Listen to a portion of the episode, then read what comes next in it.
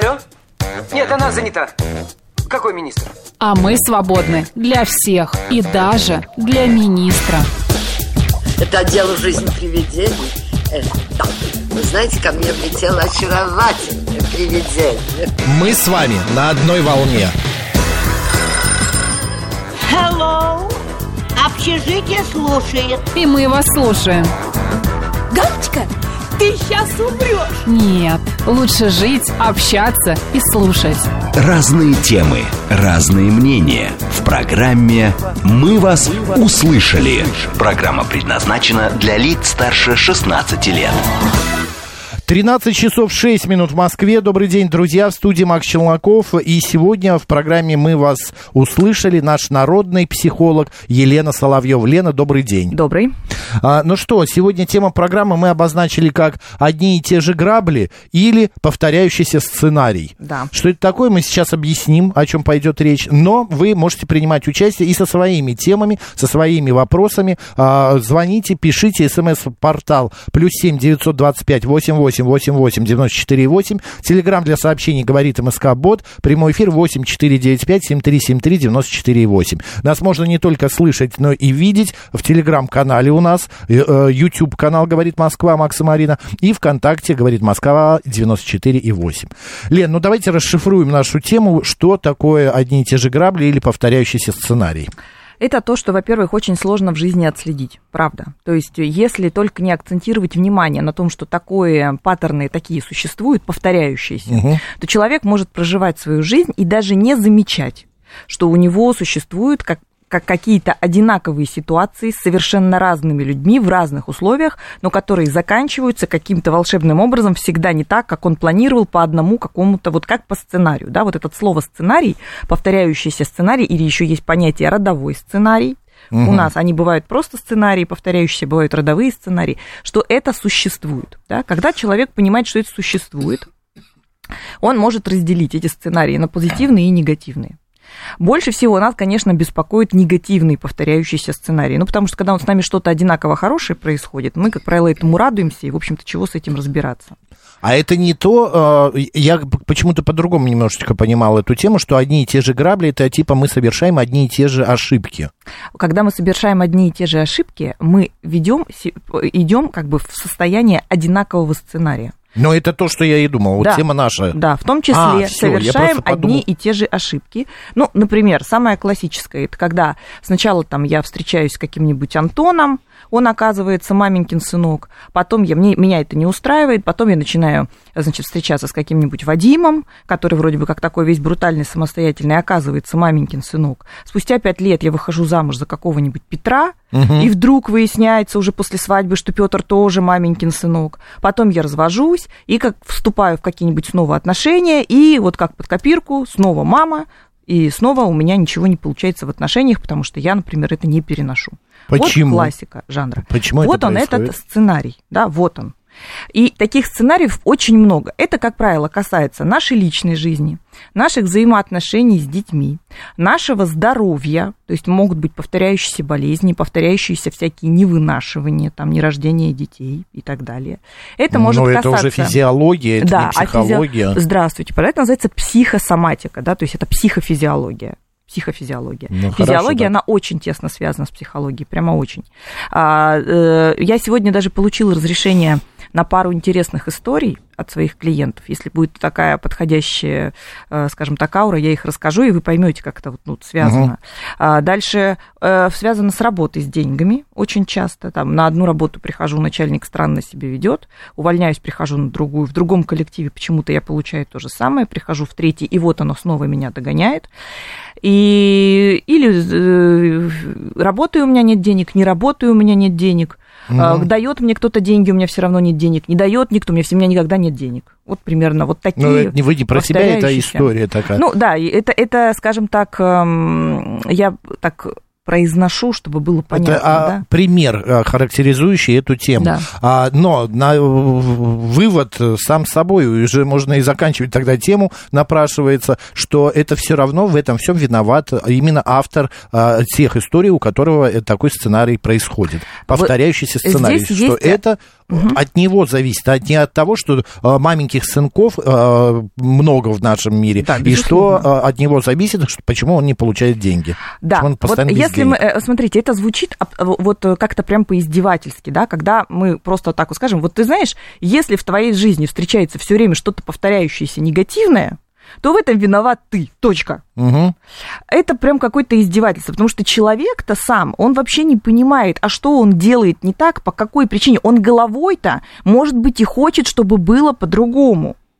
Женщины, может быть, и хотят не вступать в отношения с абьюзерами. Или э, мужчины, может быть, и хотят, чтобы у них взлетала карьера, а не приходил всегда кто-то и забирал их достижения. Они этого хотят. Угу. Но случается так, что они все время находятся в этом, и что с этим делать они не знают. Некоторые даже до такой степени а, уже, ну, как бы запутываются, они начинают верить, что это какое-то проклятие, какое-то колдовство, какая-то такая черная магия наведена, а, потому что хоть как-то себе это нужно же объяснять. Ну, это же тоже может быть. Э, мы, психологи, гораздо более, скажем так, приземленно к этому относимся, угу. и у нас есть всегда такое конструктивное объяснение, почему так. Когда я сегодня буду говорить, вот эти сценарии, они делятся. Вот я их сейчас буду описывать, и люди будут у себя, может быть, даже что-то открывать, на что-то обращать внимание. Они делятся по классификации. И получается, что когда я буду рассказывать, например, о родовых программах, потому что это относится к области трансгенерационной психологии, или когда я буду говорить о перинатальной психологии, то там будет звучать, вы знаете, какая-то мистерия вот такая, вот как будто бы так не бывает. На самом деле бывает, потому что даже исследования есть, которые подкрепляют именно научность э, этих эм, открытий. Вот начну с самого, вот я про перинатальную психологию сказала, а вообще сама по себе перинатальная психология, она так не больше 40-50 лет и существует, то есть достаточно молодая область. Что это такое? Это психологи и психиатры, которые изучают психологию плода, то есть когда он только находится еще в утробе матери, да, и до момента вот э, рождения и первых месяцев жизни. Угу. То есть э, а, выяснилось, а, опять же, методом исследований, а, не наши, да, американские, но я расскажу про это, да, что вот есть такое видео, даже на Ютубе его можно найти, ну, по крайней мере, мы психологи, когда проходим, если какое-то обучение по пренатальной психологии, нам его показывают, что когда женщина приходит на аборт, вот там вот эта зигота, вот эта клетка у нее, да, угу. когда вмешивается вот гинеколог для того, чтобы эту клетку как бы вот изъять, ну, убрать, эта клетка, она начинает как бы, знаете, как прятаться куда-то в самые такие вот уголочки вот угу. женской матки, то есть как бы она как будто бы защищается, она как будто бы не хочет, чтобы это произошло. То есть это показывает, ну, естественно, как видео с э, УЗИ аппарата. И э, есть часть психологов, то есть мнения психологов опять же разделяются, есть часть психологов, которые говорят, вот пока у женщины там не наступило формирование формирования плода, вот вроде как аборт, он не считается ничем таким. Ну, то есть зигота принадлежит ей, это часть ее тела, и вроде как ничего такого, она никакого условно преступления против будущей личности она не совершает. Другие психологи говорят, что начиная с зарождения первой клетки уже идет формирование психического здоровья будущей личности. И если мы воспримем вот за базу именно вот эту первую клетку, то фактически с момента, как только женщина забеременела и до момента, как родился ребенок, он уже получает огромное количество информации о жизни, пока находится внутри. И он получает эту информацию в виде определенных команд, в виде определенных программ, которые потом вполне себе могут стать повторяющимся сценарием жизненным. Да? Так. Когда мы разговариваем с женщинами, а, которые, например, имеют проблемы со своими детьми, вот они приходят с запросом на отношения с детьми, подростками или маленькими детьми, или что-то случается у детей, всегда нужно начинать работать с родителями в первую очередь. И мы всегда выясняем, как протекал момент именно зачатия, как протекала беременность, как протекали роды. Потому что все это, как выяснилось, влияет на то, как человек будет проживать свою жизнь. К примеру, например, э, распространенное кесарево сечение. Да? Так. Что кесарево сечение в базе дает для будущей личности? Когда ребенок рождается, он должен пройти свой, свои первые родовые пути, да, то есть совершить свой первый труд для того, чтобы оказаться в этом мире. Для ребенка это очень сложно проходить через родовые пути. И когда ребенок становится, вот кисарята их называют еще, ну, в медицинской сфере, становится вот этим кисаренком, то он рождается с некой установкой, абсолютно бессознательной, что, в принципе, вот этого труда проходить через родовые пути можно не совершать. То есть придет откуда-то сверху дядя или тетя Ну, мы- и да, вытащит. да, да. И, соответственно, вот эта вот установка, что в жизни можно что-то получить за счет кого-то, ничего не делая, она может его сопровождать. И, соответственно, но в жизни это так не бывает, да? То есть мы обычно для того, чтобы в жизни что-то получить, должны пройти Но- через определенный труд. Вы правильно сказали, какая-то мистика. э, Скептически многие относятся. Многие э, скептически, да, безусловно. к Но вообще к теме. психологии многие относятся скептически. Но так как я абсолютно убеждена, что это так и работает, и, э, в общем-то, нахожу этому подтверждение в своей практике в том числе, я об этом буду говорить. Тот, кто относится скептически, он и не поверит. Он напишет сейчас там гневных комментариев или просто выключит радиостанцию. Тот, кто ищет какие-то ответы или допускает, что он может чего-то не знать, тот, может быть, эту информацию начнет как-то проверять, читать какие-то книги, она есть. Да, это литература. Окей, информация. понятно. Про кесарево сечение прям хороший пример, что человек потом в жизни на- начинает думать, что ему кто-то должен помочь. А, Это может быть, э, вы говорите, проводились исследования, почему нет? В принципе, оно одно с другим сопоставимо. Да. А, дальше, например, а, когда женщина очень часто, ну сейчас все женщины услышат, и они даже не будут спорить. Очень часто бывает такое, что женщина беременеет, и даже, в общем-то, если ей ничего не мешает родить ребенка, мысль об аборте в голову приходит. Ну, а стоит ли рожать? А если она находится в тяжелых условиях, там какая-то у нее конфронтация на данный момент с мужчиной, да, с мужем, или она вообще не замужем, или она рожает от, от какого-нибудь а, любовника, или у нее случается, там ее увольняют с работы, вообще все как-то, то мысль о том, родить или не родить, она в голову приходит. И вот то, насколько мама серьезно этого обдумывала, влияет на то, насколько человек потом будет условно на ты со смертью. Вот эти все люди, которые обожают просто все адреналиновые виды спорта, когда они там прыгают там а, с парашютом, бесконечно гоняют на мотоциклах. А, Все, в общем-то, люди, которые готовы жертвовать своей жизнью, МЧСовцы, военные, вот эти вот все силовики. Очень часто среди них встречаются сыновья или дочери, мамы которых допускали вот эту мысль. То есть ребенок, он как бы рождается уже познакомившись с мыслью, что ну такое со мной может быть. Это как бы окей. Да. Окей, окей, да. Да, так звучит э, странно. И получается, что э, первое, откуда берутся эти сценарии? Первое, вот это вот пренатальная так называемая психология. Э, Очень сложно собирать анамнез в таких случаях, потому что, во-первых, мамы никогда не сознаются. Есть даже книга такая, о чем молчат мамы. Вот если вы найдете ее где-то купить, я не помню автора, это какой-то клинический психолог, это современная книга, не написанная там никогда, и это не учебник, это сборник э, ситу- историй, ситуаций, которые женщины анонимно искренне рассказали, что вообще происходило а, в период, когда они там думали о рождении или рождали детей, какие ситуации, как это потом влияло на их детей. Вот если книгу найдете, почитайте, о чем молчат мамы. А, Соответственно, мамы не рассказывают никогда о таких событиях. Даже я, когда э, проходила обучение по транс- трансгенерационной психологии, у нас там было задание изучить свое взаимодействие вот непосредственно с мамой, с родом, с семьей. Я задавала маме вопросы, мам, а вот как у тебя все это проходило? А были там аборты не были? А были там, значит, какие-то заболевания не были? И моя мама с большим трудом мне это рассказывала. Первый ответ был, зачем тебе? Это вообще не имеет Ну. никакого отношения. То есть в семьях любая информация негативная, она, как правило, замалчивается, стигматизируется и даже скрывается. А, э, нам очень трудно об этом узнавать. Но то, что эта информация на нас влияет, это совершенно так. Мгм. Вот наши слушатели пишут, ну, как мы и предполагали, что я слышу, кровь из ушей, ну и так далее, пишет а, 414 А вот слушательница попросила не называть ее имя, а, пишет, три невынашивания подряд, на поверхности никаких проблем со здоровьем, сейчас копаем глубже, есть, а, если работать с психологом, какой запрос должен быть, с, э, смена сценария и нужно ли? Запрос психогенное невынашивание, это должен быть. З- э, Можно я тогда расскажу одну историю сейчас? Ну, А сейчас а- ответим, Да, слушательница. да, это так и есть. Запрос психогенное невынашивание. И психологу нужно идти к тому, кто работает, в том числе со сценарием. Многие психологи умеют с этим работать. Трансгенерационная психология, она очень востребована и очень эф- эффективна. И, соответственно, нужно посмотреть, нет ли где-то такой ситуации, при которой женщина сама, ну, скажем так, саботирует этот процесс. Как правило, наше тело может, наше женское тело может саботировать процесс. И вот одну историю, на которую я получила разрешение, без э, всяких вот деталей и обозначения имен, я расскажу. Ну, у кого сейчас идет кровь из ушей, лучше выключить. Сейчас там не только кровь пойдет. А, ко мне обратилась с запросом девушка. У нее было 16 выкидышей. Это Ой, большое, очень мой. большое количество. То есть Конечно. она пришла к психологу тогда, когда ей уже а, врачи, гинекологи, репродукторы логи сказали, вот по части вашего женского здоровья у вас положительная группа здоровья. Ну, там есть какие-то отдельные там истории, но они никак не могут влиять именно на такой исход событий.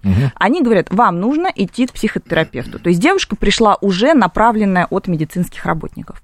Когда мы стали с ней разбираться, я говорю, слушайте, ну, э, 16 это очень много.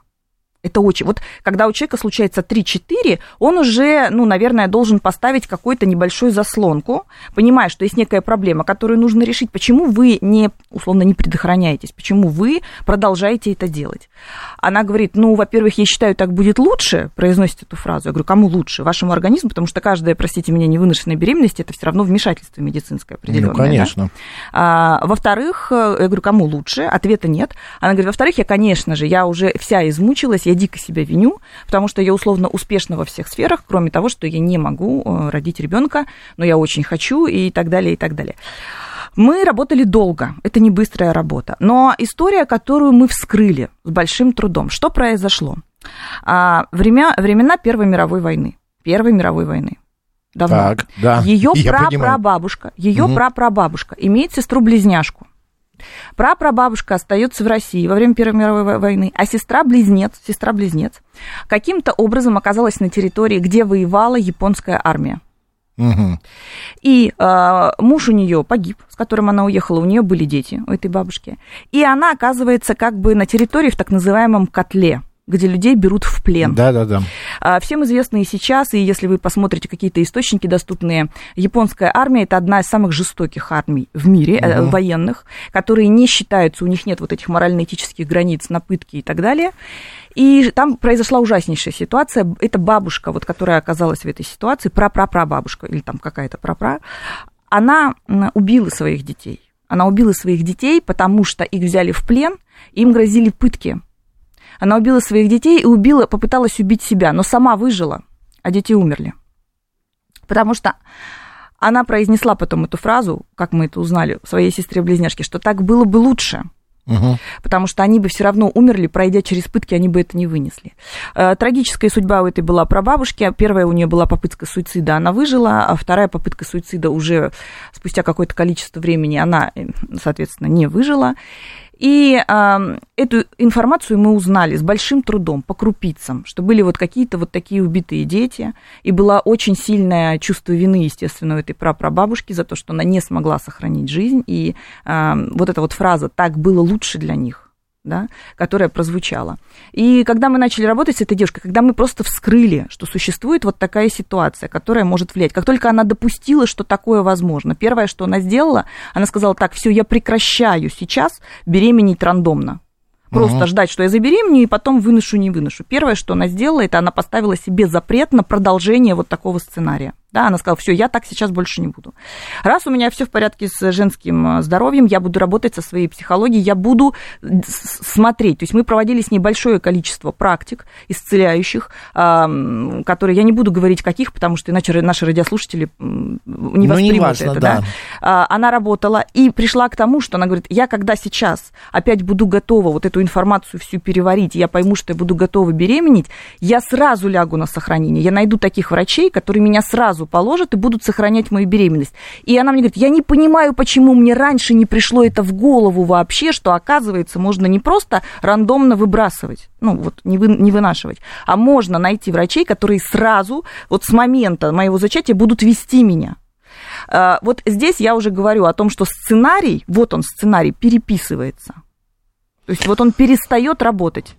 Ну, у каждого э, и у слушателей, и у меня есть право э, верить в это или Конечно, не верить. безусловно. Э, Вот пишет Катя, мой мозг пока отказывается связывать истории про пра-пра-пра и нынешнее время. Я просто хотел спросить, это называется как раз вот э, Это называется родовой, родовой. сценарий? Да, это называется родовой. Это доказать, кто-то доказывал, что такие соединения есть. Нет, я знаю, я тоже слышал, мы обсуждали эту тему, не помню с вами или нет, что история, если там в роду был человек, э, не знаю, убийца, да, там какой-то пра-пра-пра-пра, то э, может это каким-то образом, скажем так, отсветить и на ныне живущего какого-то его а, родственника. Это не кто-то доказывал, это доказывают психологи, которые работают именно в этих, э, на ученые психологи. То есть не я, не тот человек, который как бы выучился и ведет практику и говорит, я это доказываю. Нет. Это являются ученые психологи, Почему? которые, Может, пишут, тоже которые доказать. пишут книги, которые издают учебники. И они эти случаи описывают. Да? То есть потому что эти случаи, они собираются, классифицируются, между ними находится нечто общее и выдвигаются гипотезы и теории. Безусловно. И в психологии есть а, психологи и психотерапевты, которые не работают в этих, а, с этими инструментами просто потому, что они в них не верят. Ну, не веруют. И все. Ну, это опять началось. Мой прапрапрадед отпустил щуку, теперь я ее поймать не могу. Ну, люди, видите, как реагируют. Потому что, повторюсь, психология, она, вот когда ее нельзя пощупать и увидеть, да, что она Безусловно. нематериальна, это не говорит о том, что психология это какая-то лженаука. Да, и там Нет, много мы все придумано. уже в последнее Это время говорит все о том, поняли. что она очень сложна для восприятия и изучения, но тем не менее она поддается объективному познанию. Здесь можно сказать так, 414 ваш э, диагноз в психологии Фома неверующий. И это нормально, потому что все мы к чему-то верим, чему-то не верим. По поводу, вы сказали, что вот эта ваша героиня истории, она а, решила, если забеременеет, ляжет на сохранение сразу. Вот наша слушательница задает вопрос, как влияет на плод то, что мать боится не выносить ребенка и половину беременности лежит на сохранении? А, ну, как это именно будет влиять на плод, а, мы узнаем, или вы, вот конкретно эта слушательница узнает, когда у нее родится ребенок, и она увидит в нем какие-то поведенческие паттерны. Да, то есть, например, мама за ребенка очень сильно боится, значит, у ребенка, например, будет отсутствовать свой собственный инстинкт самосохранения. Почему? Потому что мама очень сильно боится, она будет его очень-очень оберегать, и, соответственно, ему самому об этом думать не нужно будет. Ну, то есть, есть дети, которые, например, там, подбегая к качели, останавливаются для того, чтобы качели их не ударила, а есть дети, подбегая к качели, которые не думают, что качеля может их ударить, ну, и качели их, конечно Мгм. же, там, например, бьет. Есть дети, которые, завидев собаку, например, останавливаются, думая, можно ли к ней подойти, а есть дети, которые не думают, подбегают к собаке, и собака, естественно, может ребенка цапнуть. Вот различие в поведении. Если мама такое отметит, то она должна вспомнить, что когда она э, вынашивала ребенка, она очень сильно боялась его потерять. И, соответственно, этот страх после рождения ребенка особо никуда не денется, если она его не проработает. Поэтому ей придется своего ребенка больше уделять внимание тому, чтобы ребенок думал о собственном самосохранении, потому что мамин страх на самом деле в реальности может его защищать только до определенного момента, а потом-то он вырастает, ребенок. Мгм. Наталья пишет, стопроцентно согласна с Еленой, потому а, как именно психика оказывает действие на вашу жизнь. Если мы все внимательно к себе и своей жизни присмотримся, именно это именно так. Не зря говорят, все болезни от нервов. А, Смотрите, первое, вот мы проговорили, да, это такие пренатальные сценарии. Это то, вот во что люди отказываются верить, считают, что, в общем-то, там у плода особо нету психики, и ничего он там не воспринимает, и поэтому то, как ведут себя мама и папа, а, не, не влияют. Это такое, знаете, снятие ответственности с мамы и папы, вроде как ничего такого не происходит. Ну, подумаешь, орем мы друг на друга при младенце, который там спит э, рядом в кроватке, да, или, ну, подумаешь, э, что а, мама с папой бесконечно ругались, пока мама носила этого ребенка. Как, как это влияет? А потом, когда случаются события, когда ребенок покрывается коркой дер- дер- дерма- этот самый, аллергической, Мгм. да, когда у него начинаются странные поведения, когда он начинает бесконечно есть какие-нибудь несъедобные а, продукты, да, в себя, в себя запихивать, А, когда он начинает, например, там чего-нибудь резко бояться, некоторые дети начинают бояться воды, ладно, там крови, крови обычно все боятся, там, боятся воды, боятся выйти из дома, вот тогда родители могут задуматься, наверное, и то не всегда, а есть ли какая-то связь между тем, что было и что мы в итоге получили. А, э, пишет Ирена, по этой причине не рождались бы нежеланные дети, их не находили бы в мусорках. Но э, это э, сообщение э, Елена Соловьева, нас сегодня народный психолог, прокомментирует сразу же после новостей.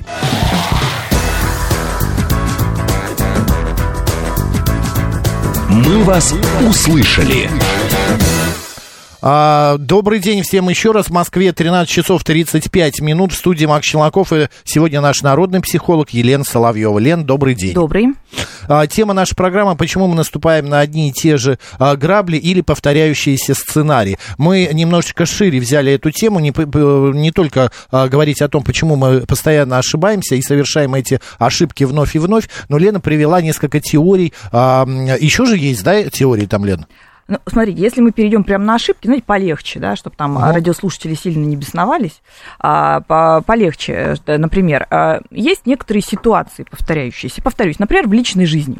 У женщин всегда это очень ярко. Все время выбираю какого-то кого-то не того. То слишком агрессивный, то слишком незрелый, то слишком мамин, то слишком без денег, то слишком Да и у мужчин гиперконтролирующий. бывают такие же одинаковое, одинаковое, одинаковое. И что происходит? Вот, например, если мы возьмем ситуацию, когда какой-нибудь незрелый мужчина, так называемый мамин сын, незрелые мужчины, это, как правило, мамины сыны, а, они попадаются в жизни. Как работать вообще э, с таким сценарием, как работать. Это, это, вот эти сценарии, они не родовые, они идут внутрисемейные. То есть, когда девочка или мальчик воспитываются внутри семьи и впитывают, скажем так, определенные семейные, м, уже устала от этого слова сценарий, определенный семейный уклад, определенное семейное отношение к жизни, определенные семейные привычки они впитывают это, и потом они вырастают, как правило, все говорят, и мы не хотим жить так, как наши родители, но выходит так, что они все равно живут как родители, по большому счету, и детей воспитывают так Но же, это как что, родители. это психология повторения, э, что он сам с- повторяет, или, Конечно, но это, ну, или это его родители закладывают? это семейный сценарий. Вот он работает. Родители закладывают. Все, верно. Родители, а в родителей тоже кто-то заложил. Ну, если по Потому что если пойти. мама а, развелась с мужем и воспитывала дочь одна, то дочь будет точно с так высокой же. долей вероятности. Если у нее так происходит, что она тоже разводится с мужем и воспитывает детей одна, то да. Понятно. Кит... Так да. вот, я хотела рассказать, да, вот, например, девушка, она сегодня мне писала, просто как раз разобрать, сказала, я в эфире тогда скажу. Вот она говорит, вот у меня мои все бывшие, они все какие-то незрелые. Все незрелые. Я всегда говорю, вот мамин сын, он никогда не придет в жизнь женщины, это не только я, вернее, я, я всегда, я, я всегда так говорю, но и другие так психологи подтвердят. Мамин сын, он не придет э, в жизнь женщины просто так. Он придет в жизнь той женщины, которая сама либо мамина дочь, либо папина дочь. Почему? Потому что у нас существует закон свой-чужой. Мы выбираем так людей и видим, и нравятся нам те люди, которые чем-то похожи на нас самих. Поэтому, если только у вас есть, у самой женщины, не отсепарированность от мамы или от папы, то есть вот такая очень яркая привязка, существует в психологии понятие, так, сейчас заткните уши все наши слушатели, у которых там кровь, называется психологический инцест. Это, поня- это термин такой. Это не имеет отношения никакой физиологии и Ну, сексу. понятно, да. Психологический инцест – это психологическое слияние с родителем. Психологическое слияние с родителем. Неважно при этом, где ребенок уже повзрослевший живет, внутри родительской семьи или за пределами родительской семьи. Психологическое вот это слияние, оно может существовать очень долго. И получается, что если девочка психологически слита либо с мамой, либо с папой, то в ее жизнь будет приходить такой же мужчина, который психологически тоже с кем-то слит. Будет он зрелым? Не будет. Сама девочка будет зрелая? Тоже не будет. И получается, что э, динамику, что у нее все время все одинаково, ее это не устраивает, она видит. А то, что ей подсвечивает эта ситуация, потому что мы в психологии очень часто задаем вопрос клиенту, который приходит, что-то рассказывает нам, и говорим, а что эта ситуация вам отражает, зеркалит? То есть вы как будто бы, если в зеркало смотрите, вы что видите? И, соответственно, мы видим, что работать-то там нужно не с выбором а, молодых людей, а с собственным ам, подходом к жизни, с собственным взрослением и собственной сепарацией. А что значит работать? Как это? Это психоло... э, самому это очень сложно делать, потому что, смотрите, э, когда мы говорим, что мы все выходцы из нашей семьи, а, мы должны понимать, это наша природа, а природа, она дико влиятельна. То есть, когда мы в психологии пытаемся изменить наше сознание и нашу политику жизни, нам это дается всегда с большим трудом. Вот эти личностные трансформации, они происходят не вот так ну вот не щелкаю я, да, не мгновенно. И они происходят через гигантское внутреннее сопротивление. Почему? Природа тянет как магнитом всегда жить так, как мы привыкли, как мы увидели в семье. Нам кажется это самым простым. Я понял. В принципе, да, а, пишет Киткат. Зачитаю сообщение, можно? Да, конечно. Добрый день. У меня проблема с работой в том смысле, что каждая так, улетела. Что каждая новая работа это либо неадекватный начальник, либо проблемный сотрудник в коллективе, где приходится кого-то терпеть или думать, как решать проблему. С начальниками это особенно сложно, так как они всегда правы. Приходится через какое-то время менять работу и приходить на новую, а там снова подобная проблема. С чем это связано и как быть в такой ситуации? Вот можно сколько Тут угодно можно быть менять, психологом, м- да. менять проблему, менять работу и приходить на новую, ситуация будет складываться примерно одинаково всегда. Поэтому здесь вопрос в вас самих. Вот когда вы говорите все время начальник, я, я не знаю, просто мне мало вводных, но, например, начальник все время не замечает и обесценивает меня. То есть берется и мои достижения по какой-то причине, э, не знаю, все Не ну, как бы Мгм. отрицает, да, я из-за этого не могу сделать карьеру, но чувствую при этом себя э, глубоко несчастным. Здесь вопрос в вас, по какой причине вы конкретно этому начальнику не можете пос- в- поставить условие, при котором он заметит и примет ваши достижения. Чего у вас недостаточно? Настойчивости, у вас недостаточно проявленности, вы слишком а, скромны для того, чтобы заявить о себе, вы боитесь конфликта, вы слишком держитесь за эту работу, вы не можете выносить внешних фрустраций. В чем проблема ваша собственная, которую нужно решить, что разрешает людям в виде начальников так с вами поступать? У меня, знаете, какой был один... Можно я про себя расскажу? Конечно. Я вот сейчас прям честно, это даже для меня будет терапевтично, потому что я, наверное, впервые на большую аудиторию расскажу о своем сценарии. У меня есть сценарий. Я, я выяснила, что он действительно родовой. Вот у меня когда-то моего, получается, прадеда, прадеда раскулачили, это был такой зажиточный крестьянин, и у него очень отобрали абсолютно все, самого его при этом уничтожили, то есть он сгнил где-то, по всей видимости, в лагерях или где-то, то есть он, умер. А ба- прабабушка с детьми, она шла по этапу, и их там, значит, с одной, с одной местности перегнали в Сибирь, и она кое-как, значит, в этой Сибири снова вышла замуж за мужчину очень сильно старше себя и спасла тем самым детей и свою жизнь, и умерла уже глубокой старушкой, и все ее дети, ну, дожили моей бабушки там дедушки до старости и умерли, умерли своей смертью. Так вот, вот этот вот забрали то, что было, то, что крестьянин нажил непосильным трудом, забрали. Что происходило в моей жизни? Я, когда это распутывать, распутывать я это начала, тогда, когда, э, когда я прошла через большое количество отъемов чего-то значимого и ценного для себя. Вот просто таких безапелляционных, грубых отъемов. Начиная, я вспомнила в детстве, как я пришла в детский садик, мне было 5 лет, у меня был такой, знаете, носовой платочек. Раньше не было же бумажных, Мгм. всем клали такие Да-да-да. м, тряпочные. И там была, как, значит, нарисована какая-то птичка, и девочка соседняя сказала, что это ее платок, я у нее украла, а мне его дала бабушка. Я совершенно точно его не крала, это был прям вот мой. И воспитательница подошла, отобрала у меня этот платок и сказала, воровать плохо, Соловьева, и отдала этой девочке, а платок был мой. Я отдала. Это вот мне было пять лет. Потом, спустя определенное количество Маме времени... не рассказала? Не рассказала. Не рассказала. Но ситуацию я помню. Даже помню в деталях лицо. Почему, я- как, почему, когда мы говорим о травматичном опыте, мы его в деталях запоминаем. Я в деталях помню лицо этой с пяти лет воспитательницы. Волосы у нее эти рыжие и так далее. И слово воровать плохо Соловьева, как будто я уже украла, а я его Мгм. не воровала. Потом, значит, проходит определенное количество времени, я защищаю диплом.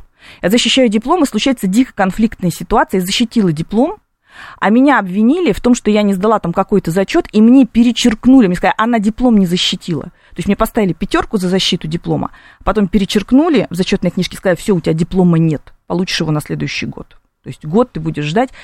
Я помню, что мы пошли в суд, мы это решение обжаловали, я проходила через дичайший стресс, у меня тогда я была, ну, подростком, да, заканчивала вуз, у меня выпали практически все волосы, вы знаете, как при химиотерапии. Вот так я переживала. Второй раз у меня забрали что-то значимое. Потом у меня была серьезная Диплом-то, финансовая... да, потом получила? Получила, получила, даже два потом получила диплома. Мгм, слава А, Значит, богу. а, серьезная финансовая проблема. Отнимают недвижимость, отнимают большие, большую сумму денег. И буквально недавно, вот можете представить, я работаю в одной организации, создаю там все с нуля, как к своему ребеночку отношусь к своему проекту. Меняется директор, приходят какие-то люди, которые не имели отношения вообще к тому, что я создавала несколько лет, и просто говорят, все, ты отсюда уходишь, завтра мы тебя, чтобы здесь не видели, до свидания.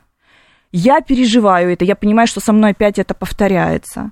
Ухожу, ухожу, все бросаю, перепл- пе- переплакала, перенесла, нахожу другую работу лучше, лучшая работа, да. То есть, ну, я все-таки психолог, я умею находить и в минусах плюсы.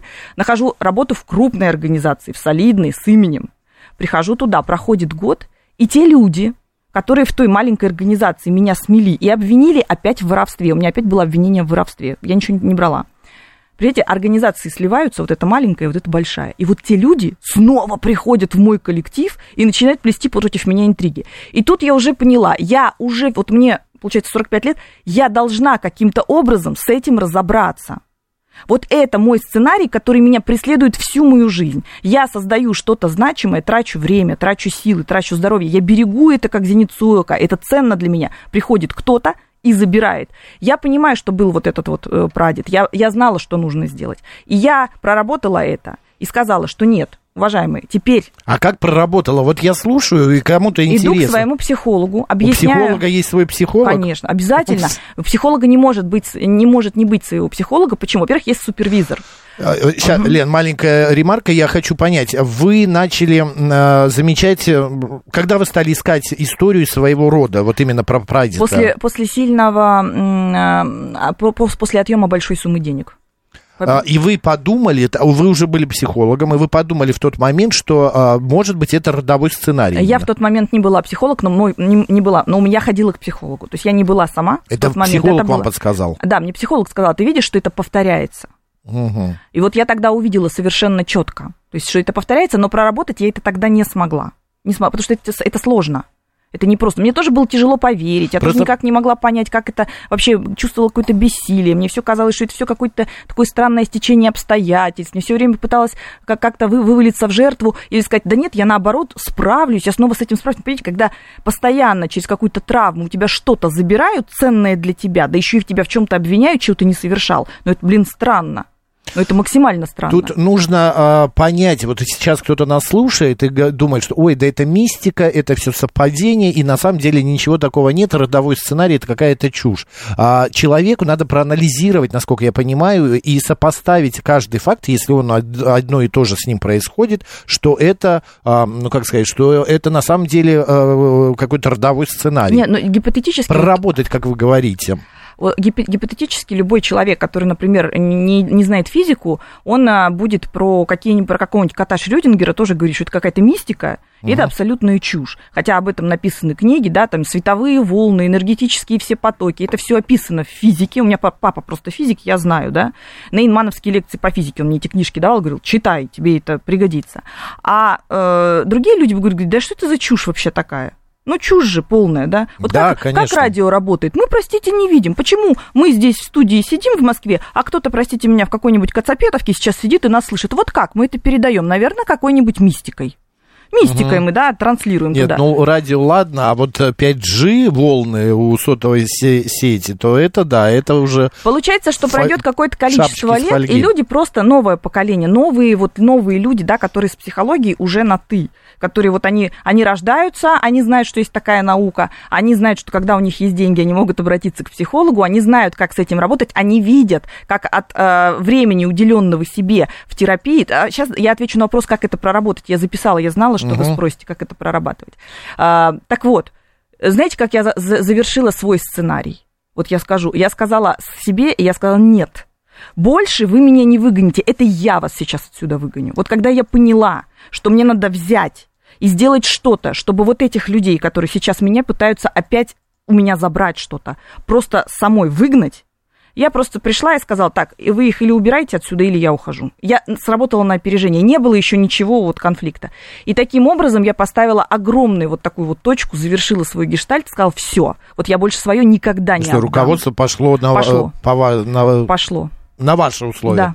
Понятно. Так, и как проработать? А, как, как проработать? Вот сама взяла, пришла э, к такой мысли. А, значит, смотрите, ну, как правило, люди сами приходят к такой мысли, что, возможно, это со мной есть. Надо бы выяснить. Да-да, нет-нет.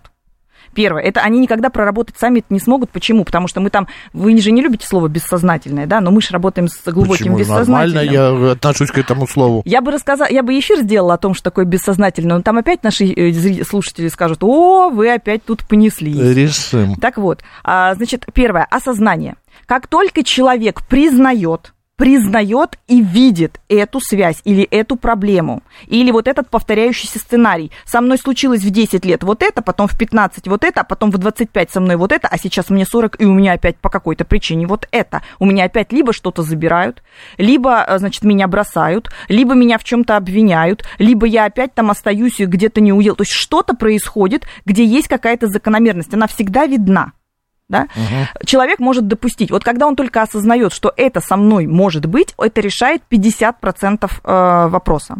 Почему? Когда человек видит закономерность, он уже понимает, что он может на это как-то повлиять. Пока мы не видим закономерности, пока мы говорим, да, это все там ерунда, вот, ну, как вообще наша складывается? Ну, как складывается? Судьба у нас. Судьба есть? Есть судьба ну, у да. человека или нет? Судьба, да. Вот. Второе. Обязательно вербализация. Почему нужен психолог? Мало посидеть на кухне и потрепаться с подружкой Танькой или где-нибудь со своим другом за пивком и сказать, я-то тут вот понял, что у меня, оказывается, вот это меня изменило, а потом вот это мне тоже изменило, и это мне тоже изменило. Вот странно.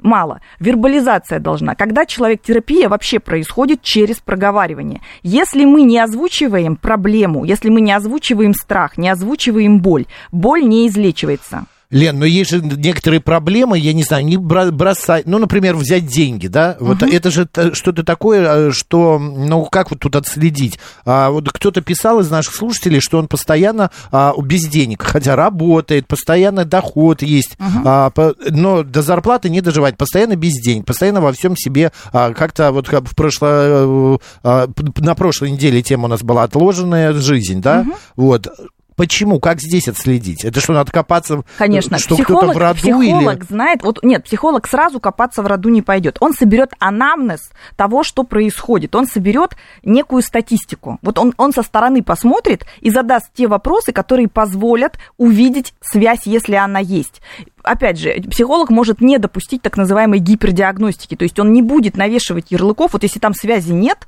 иногда люди приходят и говорят, вот я считаю, что у меня вот это вытекает из этого, а это из этого, а я понимаю, что нет.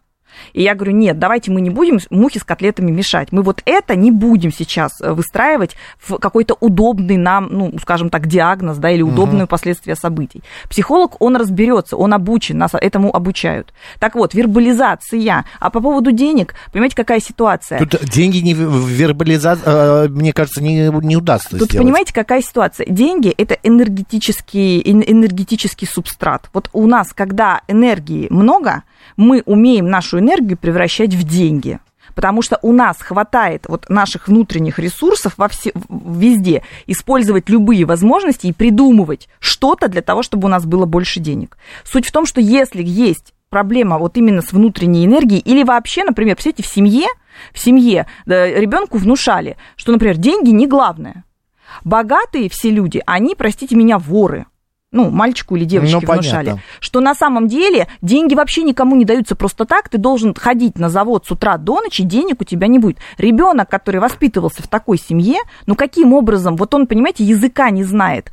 Вот, допустим, вы знаете, что существует гипотетически где, где-нибудь, ну, например, вы знаете, что существует латинский язык, да, латынь. Ну, конечно. Да, вы знаете, как она пишется и так далее. Ну, вот я скажу, давайте мы сейчас на латыни поговорим. Ну, Вы мы скажете, можем. это мистика какая-то, я не знаю, я не могу. А почему? А если вы уделите этому времени и вы изучите, ну, выучите латынь, вы же сможете со мной поговорить гипотетически? Ну, гипотети... гипотетически, да. Поэтому... да, но язык он мертвый, поэтому... И, ну, хорошо, на место латыни давайте поставим там немецкий язык, испанский язык, любой угу. язык. Если мы не знаем, как на нем говорить, он существует, люди на нем говорят, но мы не можем. Мы знаем, что где-то надо грассировать, где-то надо говорить ты, да, но воспользоваться мы им не сможем, правильно? Вот так же и язык жизни. Вот если нас научили одному языку, например, жить без денег, денег. Ну, не, не, нету денег, жить в бедности, экономить, как бы работать на тех работах, на которых не платят, бояться пойти на те работы, где много платят, бояться переучиться там, где много платят, бояться попросить помощи, чтобы кто-то помог, то у нас нет мы не можем говорить на языке, на, на этом языке жизни, на другом языке жизни. И поэтому тут, когда человек придет с таким запросом, психолог будет разбираться, имеет это отношение к роду или имеет это отношение конкретно к его семье, где ему просто не показали, что, оказывается, можно жить, чтобы у тебя были деньги. Понятно. Наталья, Наталья спрашивает, так судьба, получается, есть сценарий. Если изменить сценарий, значит, изменяется судьба? Ну, конечно. А как э, нет, нет, вот. Судьба и черты характера взаимосвязаны? Mm. характер, он, в принципе, формируется из того, как нас воспитывают. Поэтому да, Мгм. взаимосвязано. Окей, у нас прямо остается 5 минут. У меня все-таки до конца так и я и не понял А э, я, для вот себя. смотрите, первое, осознание, второе, вербализация, то есть Да. нужно проговорить с человеком профессиональным, да, проговорить вот в этом терапевтичный момент. Третье, есть у нас такая практика, которая называется разговор с проблемой или разговор с симптомом. То есть мы прям даем домашнее задание или делаем это прямо в терапии. Погово- Вот вы обозначьте, что это за проблема, что это за сценарий, что это за симптом, если это касается здоровья, там, невынашивания, проблемы с сердцем, проблемы с почками и так далее. Поговорите с ним, вот как с живым, о чем это говорит, что этот симптом или эта проблема вам пытается в вашей жизни сказать на чистоту. И сейчас люди, которые занимаются только рациональным, они скажут, это, это как я сейчас, с каким это я симптом, со стеной что ли говорить? Нет, здесь нужно включить абстрактное мышление и поговорить, да? Э, Дальше обязательно Мгм. нужно заниматься, вот после того, как это все проходит, нужно создать новый сценарий. А какой идеальный сценарий ваш? А как вы хотите обращаться с деньгами, с мужчинами, женщинами, со своими детьми, а, с какими-то событиями, да, со своей карьерой? Что там должно быть? Вы хотите, чтобы у вас было по-другому? Пр- Пропишите, расскажите себе, как должно быть. И обязательно должна случиться перенастройка на новый сценарий, потому что новый сценарий потребует новых действий и нового отношения к жизни. Этому тоже нужно себя научить, потому что мы не можем учиться бесконечно в бою. Иногда нужно себя подготовить к тому, чтобы было по-другому. Ну вот э, наши слушатели половину не понимают. Э, вот э, пишет 377 не могла понять, почему так же, как и вы, теряла в жизни. Забирали у меня, обвиняли при этом близкие люди. Мама, папа, а, а, мама, брат, муж. Дело, э, думала, это кара Божия. Не могу до сих пор понять, почему так со мной происходит. Во что вложила силы, э, время, потом это забирают у меня под разными предлогами. Вот видите, человек говорит, это кара Божья. Я же говорила, мы мистифицируем, когда мы не можем разобраться, мы мистифицируем. Но суть в том, что и я бы не смогла разобраться, если бы я не допустила у себя в голове, что такое возможно. И я бы наверное, подумала, что это какая-то кара Божья за что-то, и так и не прекратила бы вот этот вот отъем чего-то важного для себя, но я это смогла сделать. И я искренне желаю, чтобы у других людей, которые видят такие повторяющие, вот эти грабли, на которые я наступаю все время, да, ошибки, которые одни и те же, не хочу их совершать, Если человек совершаю. не э, понимает этого, что он совершает одну и ту же ошибку Понимаете, по жизни. неведение это счастье. Ну, не понимает Ну, вот и не и понимает, и дело. живет себе счастливо. Но Да ведь нет, может быть, и несчастлива. Но ведь не все И же люди- думает, что кара Божья. Э, Ведь не все же люди, не всех людей устраивает объяснение кара Божья. Не всех людей устраивает, что у кого-то э, получается хорошо, а почему у меня-то не получается? Я-то почему не могу так настроить свою жизнь, чтобы я был доволен, удовлетворен, чтобы от меня отстали, скажем так, вот эти проблемы, которых я совершенно не хочу. Даже не я автор этих проблем, простите. Понимаете, еще у сценария есть такая особенность. Иногда это выглядит, как будто бы ты виноват, а ты понимаешь, что не ты автор этого. Не твое это, не, не, не, не воровал ты этот платок. Не, не воровал ты там чего-то, в чем тебя обвиняют, условно. А, Дарк Флинт э, э, пишет, что а если пытался нарисовать новую жизнь, а никак не приходит в голову жизнь, которую хочу, а не приходит жизнь, которую хочу. Я а, не знаю уже, какую хочу, не получается красивая картинка. Но вот если вы попытались нарисовать, но ничего потом для этого не сделали, чтобы, ну, условно, как, как знаете, как карта желаний, этот, э, карту желаний девочки любят Да, да, делать. да. Вот они налепят там айфонов, каких-то красивых принцев, Мальдив, и потом сидят вот так вот, смотрят на нее и ожидают. Ну, на самом деле, мы в психологии говорим, ты это налепил, а теперь бери и делай что-то, чтобы у тебя появилось вот это, вот это и вот это. Рисуй прям план действий, по нему иди. Это как анекдот, помните, Лен? Э, Значит, приходит э, мужчина, э, ну, там, еврей пожилой а, в синагогу и говорит, господи, ну почему же моя жизнь такая? Ну, я столько работаю, я а, столько там делаю, но денег нет и нет, нет, нет, а, удачи нет, ну почему ты меня оставил? На что Господь Бог ему, он слышит голос, говорит, ты, ты же ничего не делал, пойди хотя бы купи лотерейный билет, чтобы удача к тебе пришла. Да. Это из этой оперы практически. А, Мне э, интересно еще понять следующее. Если человек вот не верит ни во что, вот что мы сегодня с вами обсуждали, он э, пишут вот тут опять там, что, что за чушь вы несете и так далее. А, Мы а, должны как-то этому человеку ам, объяснять, что э, это не чушь, что это наша, в- ваша точка зрения, там, моя точка зрения, еще чья-то Я точка зрения. Или вот как вот невидение, это прекрасная счастливая пора. Может быть, и плюнуть? Психологи, как правило, никому ничего не должны объяснять, да, то есть человек приходит с запросом, и психолог в этом запросе ему помогает, то есть такая позиция. Если человек начнет кому-то что-то объяснять, он, получается, начнет давить, навязывать, ну, потому что это уже будут не партнерские отношения, да, не на равных. И получается, что если человек не верит, и если человек агрессирует еще, он uh-huh. не верит, еще и агрессирует, то есть мало сказать, ну, я не верю, я пошел, мне все равно, да, а он еще и негатив начинает, то рано или поздно, как правило, он попадает в ситуации, в которых ему становится так тяжело, что он вынужден будет во что-то поверить. Елена Соловьева, народный психолог. Сегодня в программе мы вас услышали на радио «Говорит Москва». Лен, спасибо. До следующей До темы. свидания. Макс Челноков был с вами. Оставайтесь с радио «Говорит Москва». Хороших выходных.